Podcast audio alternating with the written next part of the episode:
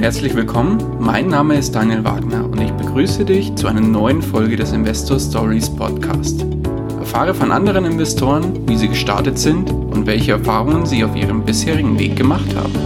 Lass dich von ihren Geschichten, Strategien und Vorgehen inspirieren und schreibe deine persönliche Investor Story.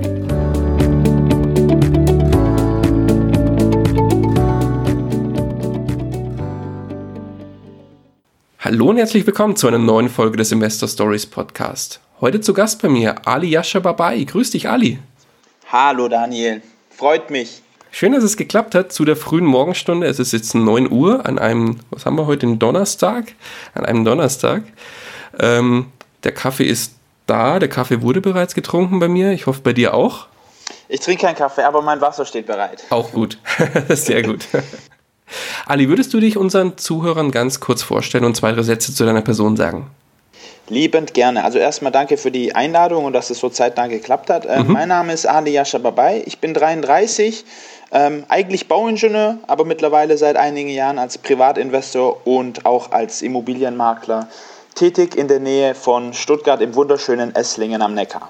Ah, sehr gut.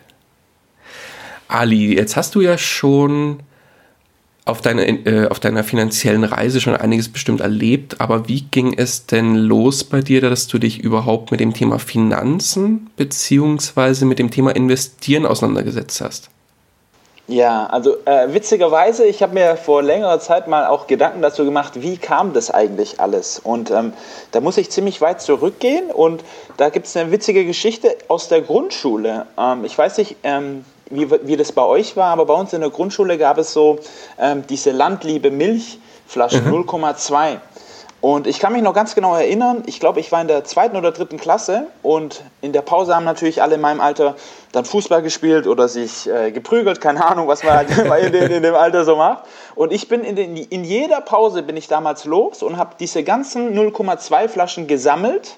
Damals gab es 20 Pfennig äh, Pfand dafür und habe die dann alle gesammelt, habe die beim Hausmeister abgegeben und hatte damals schon für mein Alter eigentlich ein relativ hohes Einkommen, weil ich habe damals, glaube ich, fast gar kein Taschengeld bekommen.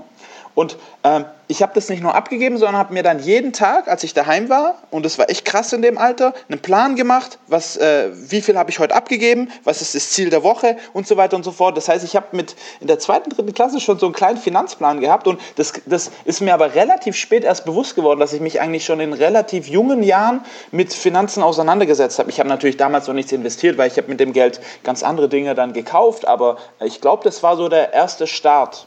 Ja, sehr cool. Das heißt, früh ja. übt sich. Genau, ja. Ja, coole Nummer. Und wann ging es dann mit dem Thema Investieren los so richtig? Also richtig investieren, dann, ich habe ja auch studiert, da ist ja dann auch dann mit, mit, äh, mit dem Eigenkapital ein bisschen schwieriger, aber mein erstes Investment habe ich dann direkt in meiner Probezeit dann gemacht mit, ähm, was, wie alt war ich da? 25, 26, genau. Okay, und was war es? Da habe ich dann mir, mir äh, die erste Eigentumswohnung dann gekauft, ja. Okay, und wie bist du zum Thema Wohnungen gekommen? Warum nicht ähm, Aktien oder ähnliches? Alles auch schon überlegt gehabt, mich eingelesen, aber irgendwie hat mich das, dadurch, dass ich natürlich auch Bauingenieurwesen studiert habe, war ich jetzt ja auch nicht so ähm, äh, also bin ich ja eigentlich mit dem Thema dann eigentlich groß geworden und ah, hat mich auch immer, immer Architektur äh, und Gebäude haben mich immer, immer fasziniert und dementsprechend hatte ich jetzt auch keinen so krassen Respekt davor, oh, wie kann ich jetzt einen Bau, äh, äh Sachmangel oder, oder Baumängel äh, einschätzen und dementsprechend ähm, war ich da eigentlich sehr komfortabel mit dem Thema und habe dann äh, relativ schnell dann auch das erste Objekt gekauft, waren natürlich ganz andere Preise zu dem, zu dem Zeitpunkt und das konnte man eigentlich schon ganz gut machen. Ja. Okay. Das heißt, erste, das erste Investment war klassisch eine Eigentumswohnung. Genau, Eigentumswohnung, auch jeg jegliche Art von Fehler gemacht, keine Unterlagen geprüft. Ich wusste nicht mal, was eine Teilungserklärung ist. Und die, die habe die, die hab ich mir auch damals für mich selber gekauft, was ja auch viele sagen, macht es nicht.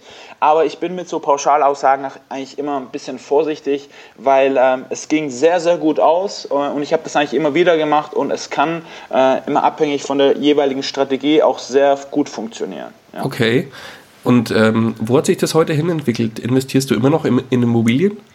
Genau, also Immobilien sind nach wie vor mein Steckenpferd. Äh, ich, äh, sonst würde ich jetzt auch als Makler nicht äh, tätig sein. So, ich ja. denke, das, das macht ja auch Sinn. Ich äh, glaube an das System der Immobilie und, und investiere auch selber darin. Ich bin immer ein bisschen vorsichtig, wenn ich Makler kennenlerne, die selber überhaupt nicht finanzieren. Das ist ja genauso wie ein Versicherungsmakler, der dir ein, ein Produkt verkaufen möchte, das er selber gar nicht nutzt oder, mhm. oder nicht nutzen möchte. Ähm, ich, äh, ich, ich äh, bin da absoluter Fan davon, auch das zu predigen, was man auch selber tut. Ja. Auf jeden Fall, dann ist man auch entsprechend glaubwürdiger, definitiv. Genau, ja. Und ähm, hast du neben Immobilien noch andere Themen, in die du investierst? Ja, aber das ist jetzt äh, prozentual gesehen relativ klein. Ich mache ein bisschen P2P, ich habe einen äh, äh ETF-Fonds, Sparplan, ich habe ein bisschen mhm. Edelmetalle, aber eigentlich im, im äh, nicht der Rede wert, wenn man es jetzt mit dem äh, prozentualen Anteil der Immobilien äh, betrachtet. Ja. Okay, schauen wir mal von oben drauf. Wie viel Prozent machen die einzelnen Bestandteile von, äh, von deinem Portfolio aus? Ich würde sagen, ca. 85 Prozent Immobilien, 10 Prozent Cash, äh, weil Cash ist King. Ja. Und 5 Prozent ist so ein bisschen der Rest. P2P, äh, Edelmetalle, ETF-Fonds. So würde ich es ungefähr, ungefähr ähm, einsortieren, ja. Okay. Sehr gut. Das heißt, dein, dein, dein Fokus liegt ganz klar auf dem Thema Immobilien. Ganz genau, ja. Wie gehst du denn vor, wenn du neue, äh, neue Objekte suchst für dich, für dein Portfolio? Also ich bin da ziemlich kreativ. Ich mache da eigentlich theoretisch alles Mögliche. Ich äh, verteile Flyer, ich äh, habe Anzeigen in der Zeitung, ich habe ein sehr großes Netzwerk, ich mache ähm, Eigentümer Briefe, das heißt, da schreibe ich die, die äh, Eigentümer an von Objekten, wo ich schon äh, äh, Einheiten besitze. Mhm. Ich habe jetzt sogar auch angefangen, ähm, durch die Stadt zu laufen und äh, Objekte zu sehen, wo ich denke, hey, das steht doch seit mehreren Jahren leer. Da gibt es dann die eine oder andere Möglichkeit, dann auch den Eigentümer herauszufinden. Ist ein bisschen tricky, was dem Grundbuchamt gegenüber angeht. Aber mhm. da, gibt, da gibt es sehr, sehr viele Möglichkeiten, ähm, da auch kreativ zu sein. Okay. Und äh, worauf hast du dich spezialisiert? Auf nur auf Wohnungen, auf Häuser oder auf Mehrfamilienhäuser? Also momentan sind es eigentlich nur äh, Wohnungen und ähm, äh, dieses Jahr sollten die ersten Häuser dazukommen. Genau, und ich bin jetzt klassischer Buy-and-Holder, das heißt, ich äh, halte die Objekte und melke die Kuh sozusagen. Ja. Und auch dieses Jahr möchte ich dann auch mit den ersten Fix und Flip, es ist gerade was in der Pipeline, ist noch nicht ganz spruchreif, aber wenn das klappt, wäre das äh, sehr, sehr geil, ja okay, du, also du, du probierst äh, so ein bisschen alles mal aus, was in dem Bereich gerade dann da ist, oder? Genau, also man muss ja natürlich auch mal ein bisschen mit der Zeit gehen. Ähm, Buy and Hold gibt ja natürlich so ein gewisses, ähm, gewisse äh, Kontinuität und mhm. gewissen mhm. passiven Cashflow und man kann aber nicht so schnell wachsen, weil 100 Euro, 200 Euro Cashflow im Monat macht uns weder reich noch arm, mhm. aber durch das Fix und Flip, das heißt die Kombination von, ähm, vom Immobilienhandel und, ähm, und Buy and Hold ist eigentlich meiner Meinung nach, und das war mir lange nicht bewusst, ähm, die perfekte Kombination und dementsprechend kann man da auch viel, viel schneller wachsen. Das heißt, schnell Geld drehen, das Kapital nehmen und dann in, in Buy and Hold investieren. Und ich denke, die Kombination ist einfach äh, sehr, sehr gut. Okay, aber du hast noch kein tatsächliches Fix and Flip äh, oder kein Fix and Flip Deal gemacht bisher. Das ist jetzt quasi ein Test von dir. Also ehrlich gesagt habe ich sogar schon mehrmals gemacht, aber mir war es damals nicht wirklich bewusst, weil das, die erste, das erste Objekt, was ich auch gekauft hatte, war theoretisch ein Fix und Flip. Aber damals waren mir natürlich Begrifflichkeiten nicht bewusst. Ich okay. habe das gekauft, bin selber eingezogen, habe das, äh, hab ein bisschen Geld reingesteckt und habe es nach einer gewissen Zeit fürs Doppelte verkauft. Ähm, und das ist natürlich auch eine Art von Fix und Flip, aber jetzt nicht dieses klassische ähm, Kaufen äh, und schnell drehen. Aber ich habe das schon mehrmals gemacht, äh, auch für ein anderes Objekt. Das habe also äh, das habe ich noch nicht verkauft, aber das wird in nächster Zeit auch verkauft werden. Und das mhm. war dann theoretisch auch ein Fix und Flip. Ähm, und, ähm, aber das war mir nicht wirklich bewusst. Also im Unterbewusstsein äh, habe ich das schon öfters gemacht, aber noch nicht, sagen wir es mal, bewusst. Also eigentlich war es dann so eine Kombination aus Fix, Buy and Hold und Flip. genau, genau. Sehr genau. gut. Ja. Okay. Und ähm, worauf achtest du bei deinen Buy and Hold Objekten, wenn du neue hinzukaufst, besonders? Es muss sich natürlich langfristig tragen. Also ich bin kein großer Freund davon, ähm, Geld draufzulegen, weil wir reden ja hier von ähm, Investitionen. Es kann natürlich sein, und das hatte ich auch schon im Portfolio, das eine oder andere Objekt, was von Anfang an nicht Cashflow positiv war, aber mittlerweile sind all meine Objekte Cashflow positiv. Und das ist für mich natürlich ganz wichtig, ähm, dass es in absehbarer Zeit, und das, ich spekuliere nicht, sondern ich investiere äh, bedacht und rational, dass es natürlich sich langfristig trägt. Alles andere ist für mich irrelevant oder passt nicht zu meiner Strategie. Okay. Und genau. darf ich fragen, wie viele Einheiten du besitzt? Ja, ich bin immer ein bisschen vorsichtig mit der Anzahl der Einheiten, weil ich habe einige Freunde, die natürlich dann entweder im, im Osten äh, investieren und äh, äh manche dann im Süden. Das sind natürlich einheitenmäßig ein bisschen schwierig. Ich äh, bin noch unter 10, aber es sind sehr, mhm. sehr gute Objekte hier in, äh, im Stuttgarter Umkreis. Mhm. Und äh, da sind natürlich auch die, die Preise natürlich, sage ich jetzt mal, exorbitant höher. Ich, was ich aber auch mache, ist, ich vermiete zum Beispiel Kellerräume, ich habe Garagen angemietet, die weiter vermietet werden. Also da, ich bin da sehr umtriebig ähm, und äh, sehe da eigentlich auch immer Chancen, die ich dann auch nutze. Also deswegen, ich habe denke ich, über 20, 25 ähm, passive Einkommensströme. Und äh, das macht sehr viel Spaß und äh, das wird eigentlich monatlich immer mehr. Also Ziel sind es, dass ich da auf über 100 komme äh, langfristig und äh, das wird auch, denke ich, problemlos möglich sein. Also 100 keine 100 Einheiten, sondern 100 Einkommensströme in Form von Garagen, Wohnungen, whatever. Genau, ich, ich meine, ich habe ja auch meine E-Books draußen, dann gibt es mhm. Tantiemen, äh, Affiliate Marketing, Ausschüttungen und so weiter. Also da, da äh, bin ich sehr umtriebig, was das angeht, aber alles im Bereich der Immobilien und ähm, ist einfach sehr, sehr, sehr, sehr schön zu sehen, was man jetzt auch mit den neuen Medien alles machen kann. Ja, ja, auf jeden Fall. Definitiv. Ja. Kommen wir mal zum Thema oder kommen wir mal zu den eher negativen Auswirkungen des Investierens. Was war ja. denn auf deiner bisherigen Reise dein persönlich größter Fehler beim Investment? Ja, also ich bin immer mit Fehlern immer auch ein bisschen vorsichtig, weil eigentlich sind die Fehler eigentlich meine größten Investitionen gewesen. Ähm, wenn ich, ich habe Gott sei Dank noch nicht so krasse Fehler gemacht, dass ich sage, wow, das hat mich jetzt wirklich äh, heftig viel gekostet. Aber ein aktuelles Beispiel ist, ich mhm. glaube, gleich bei meinem zweiten Investment hatte ich leider einem inkompetenten Makler vertraut, der mir da so ein bisschen einen Mieter angeschwatzt hat. Der war ja dann doch nicht so gut wie gedacht. Ähm, und da witzigerweise äh, habe ich jetzt hier direkt vom Tisch auch noch die, äh, den Titel, den ich gegen ihn habe. Also der, wir sind da noch ein bisschen hinterher, dass er da äh, äh, ähm, Vollstreckungstitel haben gegen den. Da, mhm den einen oder anderen Euro muss ich da noch hinterherrennen. Ist natürlich auch schön, die ganze ähm, die ganzen Behördengeschichte mal mitzumachen, zu sehen, wie aufwendig das ist und eigentlich auch, wie einfach man die Behörden austricksen kann. Äh, aber da habe ich natürlich ein bisschen Lehrgeld gezahlt. Ähm, aber wenn das das kleinste Problem ist, äh, was ich habe, äh, will ich mich da echt nicht beschweren. Also im Endeffekt einen falschen Mieter ausgewählt und äh, den Fehler mache ich halt nur einmal. Mhm. Und so schnell kommt es dann halt auch nicht mehr vor, weil ich habe viele, ich sehe das halt auch oft bei Kunden, wo ich dann auch sage, hey, eigentlich wird eine Vermietung bei dir viel mehr Sinn machen und da hat man halt meistens immer die gleiche, oh nein, Mietnomaden und so weiter und ich sage halt, mhm. der Miet, wenn man einen Mietnomaden hat, dann ist man eigentlich, also wenn man das Objekt selber gekauft hat und selber auch vermietet, eigentlich selber schuld, weil man kann mit gewissen Strategien und Anforderungen von Dokumenten den Mietnomaden zu 99,9 Prozent ausschließen. Man, man darf sich halt nicht auf sein äh, Bauchgefühl verlassen. Okay, auf welche Dokumente setzt du da?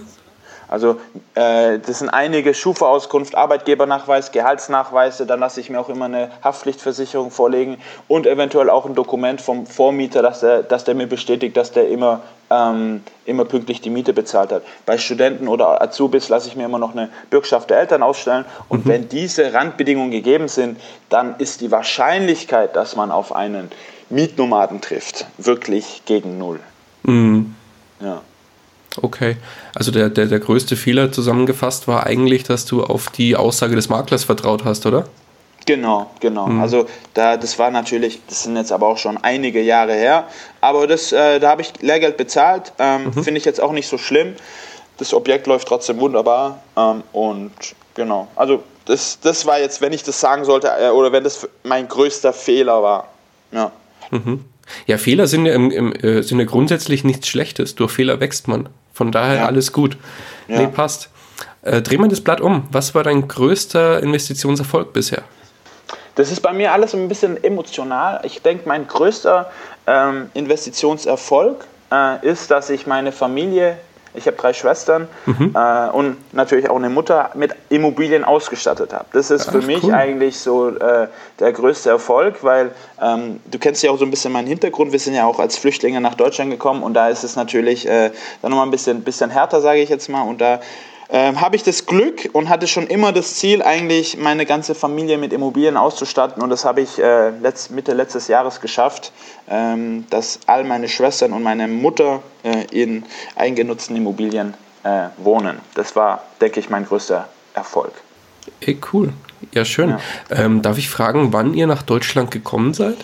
Ja, ähm, 88 sind wir nach Deutschland gekommen. Okay. Ja. ja und drei, drei Schwestern und deine Eltern. Genau.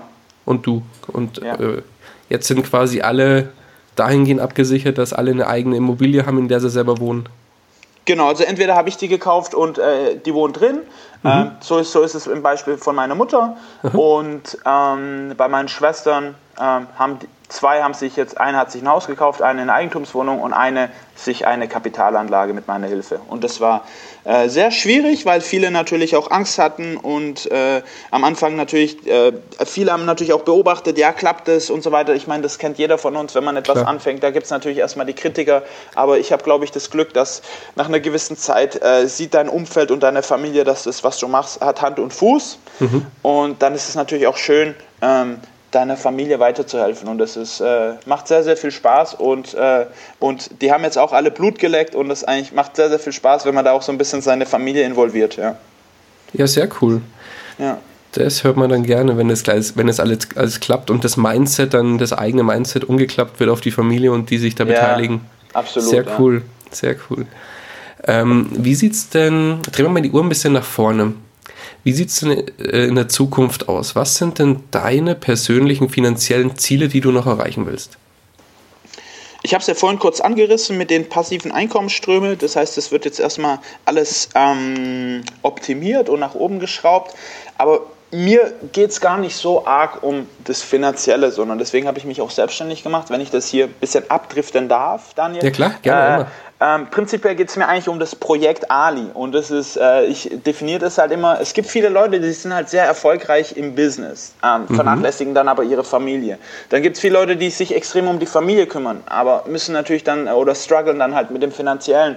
Und bei, bei, mir ist es halt einfach wichtig und ich sehe sehr, sehr wenige Menschen in dem Business, da gibt es wirklich ganz, ganz wenige, die ich da eigentlich ähm, äh, getroffen habe, wo ich sagen kann, er lebt gesund, hat einen unglaublich starken äh, Körper oder einen Geist, das ist für mich natürlich auch immer sehr, sehr wichtig, dass man nicht nur körperlich fit ist, sondern auch mental äh, äh eine gesunde Familienstruktur hat äh, und auch dann äh, finanziellen Erfolg. Und diese drei äh, oder eigentlich sind sogar auch mehr, mehr Abteile, das ist ja wie so ein Zahnrad, das ineinander übergeht. Das ja. ist für mich eigentlich so äh, mein, meine Definition von Erfolg, weil nur in einem davon erfolgreich sein oder ähm, in zwei eventuell ist relativ einfach, sage ich jetzt mal, aber mhm. alles unter einen Hut zu bekommen, ähm, da gibt es, glaube ich, auch keine, keine Blaupause dafür, sondern das ist eigentlich meine große Herausforderung. Und ich denke, wenn man äh, da tagtäglich an sich selber arbeitet, auch an seinem Mindset, äh, das, das, das, was mir eigentlich sehr, sehr viel Spaß macht. Äh, ich habe da auch noch keine, keine Lösung dazu gefunden, weil momentan wird halt bei mir ein bisschen der Sport vernachlässigt. Aber das ist, sind meine großen Ziele für die Zukunft, alles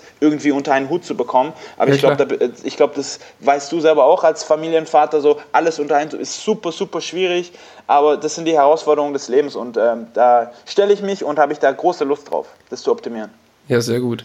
Nee, das Ganze ist immer so, man, man, man muss die einzelnen Bereiche versuchen, so ein bisschen in, in, Waage, in der Waage zu halten. Nur, genau. nur, nur zu hasseln und nur im Job erfolgreich zu sein und die Familie zu vernachlässigen, ja, dann bricht das Haus irgendwo zusammen. Das sind alles so vier, fünf Bausteine, die dieses Haus am, am, am Leben halten. Und wenn du, wenn du eins davon vernachlässigst, dann kippt es irgendwann um. Ganz genau, einfach. Das, deswegen fand ich es auch so cool, als du äh, geschrieben hast, ja, Sonntag können wir nicht telefonieren, das gehört meiner Familie. Das sind, das sind genau die Punkte, die ich meine, dass man da natürlich auch so, so, ähm, so Zeitfenster einführt und sagt, hey, nee, Sonntag gehört meiner Familie, ähm, das, äh, der Tag, äh, da kümmere ich mich um die, um die Family. Fand ich sehr, sehr cool, macht dich natürlich dann auch noch menschlicher und noch sympathischer. Ja, danke. ja, ja es gibt so Tage, da musst du das einfach einplanen, weil wenn du ja. da äh, wenn du sagst, nee, äh, jeden Tag mache ich ein bisschen was von allem, das funktioniert nicht.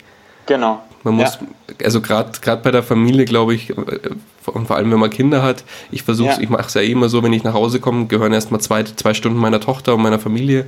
Sehr gut. Und, und alles danach ist, ja, kommt dann, wenn meine ja. Tochter schläft. sehr schön, sehr schön. Genau, nee, das passt ganz gut. Wunderbar, cool. Jetzt hast du vorhin auch erwähnt, dass du selbst eigene Bücher geschrieben hast. Ja. Magst du den äh, Büchern mal kurz zwei, drei Sätze sagen? Was, äh, was für Bücher hast du geschrieben?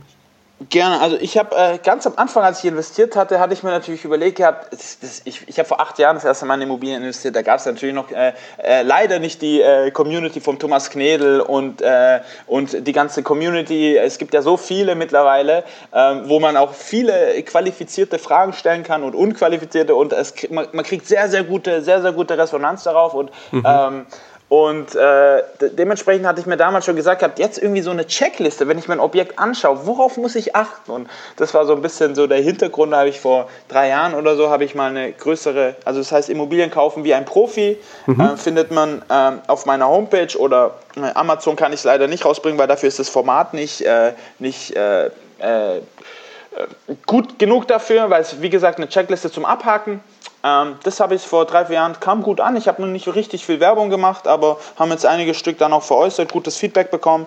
Das ist so ein bisschen, sage ich jetzt mal, der, die, die Anleitung äh, aus der Sicht eines Bauingenieurs und Privatinvestors, worauf man achten sollte bei der, beim Investment. Mhm. Genau, und dann äh, darüber hinaus habe ich dann zwei weitere E-Books, äh, ein kleineres und ein bisschen größeres auch wieder, das äh, heißt äh, Sparen äh, wie ein Profi oder Sparen Like a Boss, je nachdem, wo man es entweder auf meiner Homepage findet oder Amazon. Da gibt es auch äh, ein, zwei kleine Tricks, äh, weil auf Amazon muss man eigentlich, äh, man darf eigentlich ein Produkt nur auf Amazon verkaufen. Deswegen habe ich jetzt zwei verschiedene Titel. Einmal auf meiner Homepage, da heißt es Sparen äh, wie ein Profi und auf Amazon heißt es Sparen Like a Boss. Okay. Ähm, Genau, und ähm, genau, findet man entweder auf Amazon auf meiner Homepage und da geht es ein bisschen um, um Tipps, weil ich habe sehr viele Anfragen von jüngeren Leuten aus der Community bekommen. Ah, ich bin jetzt 16, ich bin 17, wie kann ich denn anfangen, in, in Immobilien zu investieren? Und da stehen so ähm, die Tipps drin, die ich jungen Leuten geben kann, mit relativ wenig Aufwand eigentlich sich äh, das erste Kapital für die erste Immobilie anzusparen. Also ähm, da geht es wirklich darum, im Monat äh, ein paar Euros äh, zur Seite zu legen und da geht's äh, oder der Fokus liegt darauf, dass man einfach auch ein bisschen an seinem Mindset kurbelt und das in sehr jungen Jahren und das ist ja natürlich, äh, das wächst ja natürlich dann exponentiell mit der Zeit und das ist eigentlich so der, der, Hinter, der Hintergrund von den von den E-Books. Genau. Ja, sehr cool. Ähm, schickst du mir dann gerne die Links, dann verlinken wir die gerne in den Show Notes. Gerne, ja, schicke ich dir zu, ja. Super. Aber kommen wir mal zum Thema Bücher allgemein was haben die, oder gibt es Bücher, die dir persönlich besonders in Erinnerung geblieben sind und äh, besonders äh, viel gebracht haben? Ja, also da fällt mir natürlich gleich ähm, der Klassiker ein, Rich Dad Poor Dad von Robert Kiyosaki. Das ja, war so ein bisschen, witzigerweise hatte ich schon vor dem Buch in Immobilien investiert gehabt. Das heißt, ich war jetzt nicht so fachfremd, aber nachdem ich das Buch gelesen hatte. Ich war damals in Thailand im Urlaub und lag am Strand und habe das Buch verschlungen. Also das war für mich schon ein Gamechanger, wie es für viele, viele andere auch war, weil ich in die Richtung eigentlich gar nicht gelesen hatte. Mhm. Wenn man natürlich jetzt viel äh, so Mindset-Bücher und Investorenbücher liest, dann schockt einen das Buch eigentlich nicht so sehr. Aber wenn man sich sagt, ja, irgendwie würde ich mir jetzt schon gern ein Buch suchen, weil äh, ich schon Interesse an dem Thema habe, aber ich weiß nicht, wo ich anfangen sollte, ist das für mich natürlich die krasseste äh, Nummer 1 Empfehlung generell. Aber darüber hinaus, ich finde, jedes Buch von Dale Carnegie ist ein, äh, ein Game Changer. Natürlich auch die Bücher von Thomas Knedel, wenn man, wenn man ähm, in, Invest, äh, in, Immobilien investiert. Das Buch von Alex Fischer. Also die, die Liste ist sehr, sehr lang. Mhm. Und ich lese jede Woche mindestens ein Buch. Oh, äh, manchmal, manchmal sind es sogar auch mehr. Ähm, da nehme ich mir auch immer extra die Zeit dafür. Und es gibt auch auf meiner Homepage, die kann ich dir natürlich auch gerne, äh, gerne schicken, meine persönliche Bücherliste, ja, klar, wo ich dann äh, die, die Bücher, die ich lese, schreibe ich da halt rein. Das ist immer so ein bisschen meine persönliche Empfehlung, ja. Nee, sehr gut. Ja, coole Sache. Dale Carnegie schließe ich mich natürlich an. Rich Dad Poor Dad war für mich auch der, der, der Mindchanger schlechthin und mein Start in, äh, auf meiner finanziellen Reise so richtig. Also da, da sind wir uns sehr ähnlich, das freut mich. ja, ist bei vielen Kollegen so, ja. Ja, auf jeden Fall. Nee, Rich Dad Dad wird, wird wirklich von, ich glaube, jedem Zweiten als so der, die Einstiegslektüre schlechthin empfohlen, weil das ist es schlicht und ergreifend auch. Ich, Ich finde es einfach nur sehr bedrückend, äh, dass eine Freundin hat mir das schon mehrere Jahre empfohlen gehabt. Okay. Und ich weiß nicht wieso, aber ich habe es einfach ignoriert, bis ich es irgendwann selber bestellt habe. Und wenn ich mal überlege, ich hätte es zwei, drei Jahre vorher gelesen, boah, das wäre, aber ich, will, ich bin kein Mensch, der Sachen bereut, aber nur, dass man auch weiß, so, das Buch ist permanent vor deiner Nase und jemand sagt dir die ganze Zeit, hey, lest es doch mal und du machst es einfach nicht, ist natürlich jetzt äh, schade, ja. Mhm. Ja, da hätte man wahrscheinlich auch viel, viel früher angefangen. Natürlich, ja. Ist bei mir nicht anders. Also ich, ich bin auch ein Spätzünder, glaube ich, gewesen. Ja, ich, ich habe ja für meine Verhältnisse relativ früh angefangen, schon auch zu investieren, aber ich habe ja mit dem komplett falschen Mindset äh, ja, gearbeitet gehabt. Mhm. Und das ist, äh, aber ich, ich bereue nichts, alles wunderbar und alles hat auch so seine Gründe, meiner Meinung nach. Okay. Ali, pass auf, kommen wir zu einem ganz anderen Thema. Ja. Und zwar dem Thema finanzieller Neustart. Jetzt ja. bist du ja selbstständig oder hast mhm. dich äh, erst vor gar nicht so allzu langer Zeit selbstständig gemacht. Genau. Jetzt stell dir vor, du wachst morgen auf, bist aber in einem anderen Körper. Ja. Du äh, bist quasi eine andere Person. Mhm. Die Person ist, ist, äh, ist Single, hat einen Angestelltenjob und verdient ja. ungefähr 1500 Euro. Zusätzlich hast du 10.000 Euro auf der hohen Kante und hast aber keinerlei Netzwerk mehr. Was du aber hast, ist dein Wissen, das du dir bis heute aufgebaut hast. Jetzt müsstest ja. du finanziell neu starten. Wie würdest du starten? Also da würde ich, würde mir spontan direkt einfallen, 10.000 Euro wird erstmal reichen für die, für die Nebenkosten der, erste, der ersten Immobilie. Ich würde direkt mit einem Fix und Flip anfangen.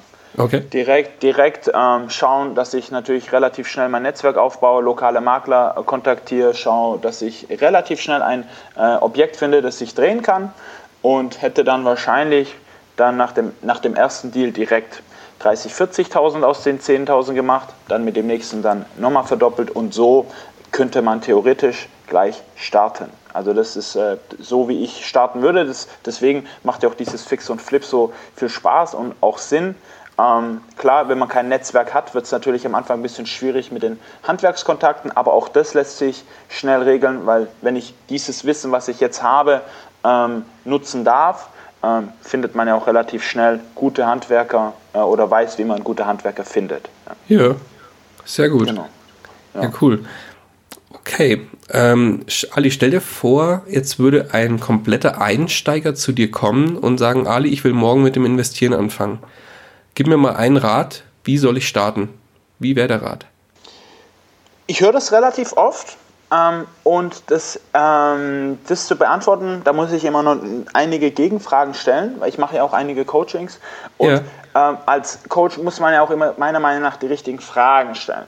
Mhm. Und ich finde das Thema zum Beispiel, jetzt, äh, jetzt ich bin ja relativ tief in der Immobilienbranche drin, aber ich finde nicht, dass die Immobilie für jedermann gemacht ist. Das heißt, ich muss erstmal herausfinden, was ist der Fokus von der Person? Kommt die damit klar, dass sie eine halbe Million Euro Schulden macht? Ich habe Kollegen, die können nachts nicht schlafen, wenn die wissen würden, die haben 200 Euro Schulden. So einer Person mhm. kann ich natürlich die Immobilie nicht schmackhaft machen. Und will ich auch gar nicht, weil das ist ja immer auch immer ein bisschen, ich möchte niemandem was andrehen, sondern ich muss gucken, ähm, was was ist, die, was ist der Fokus der Person? Ist, mhm. Weil mit Aktien kann man natürlich ganz anders handeln wie mit Immobilien. Immobilien ist natürlich sehr schön, dass man da diesen Hebeleffekt hat mit Fremdkapital. Also ich würde erstmal zwei, drei Gegenfragen stellen und eigentlich wäre so die, die, mein Tipp immer, verfolge deine Leidenschaft. Weil ähm, man sollte niemals geldfokussiert denken. Das funktioniert meiner Meinung nach nur für einen kurzen Zeitraum und dann hat man entweder Geld gemacht und fällt in ein schwarzes Loch oder man scheitert.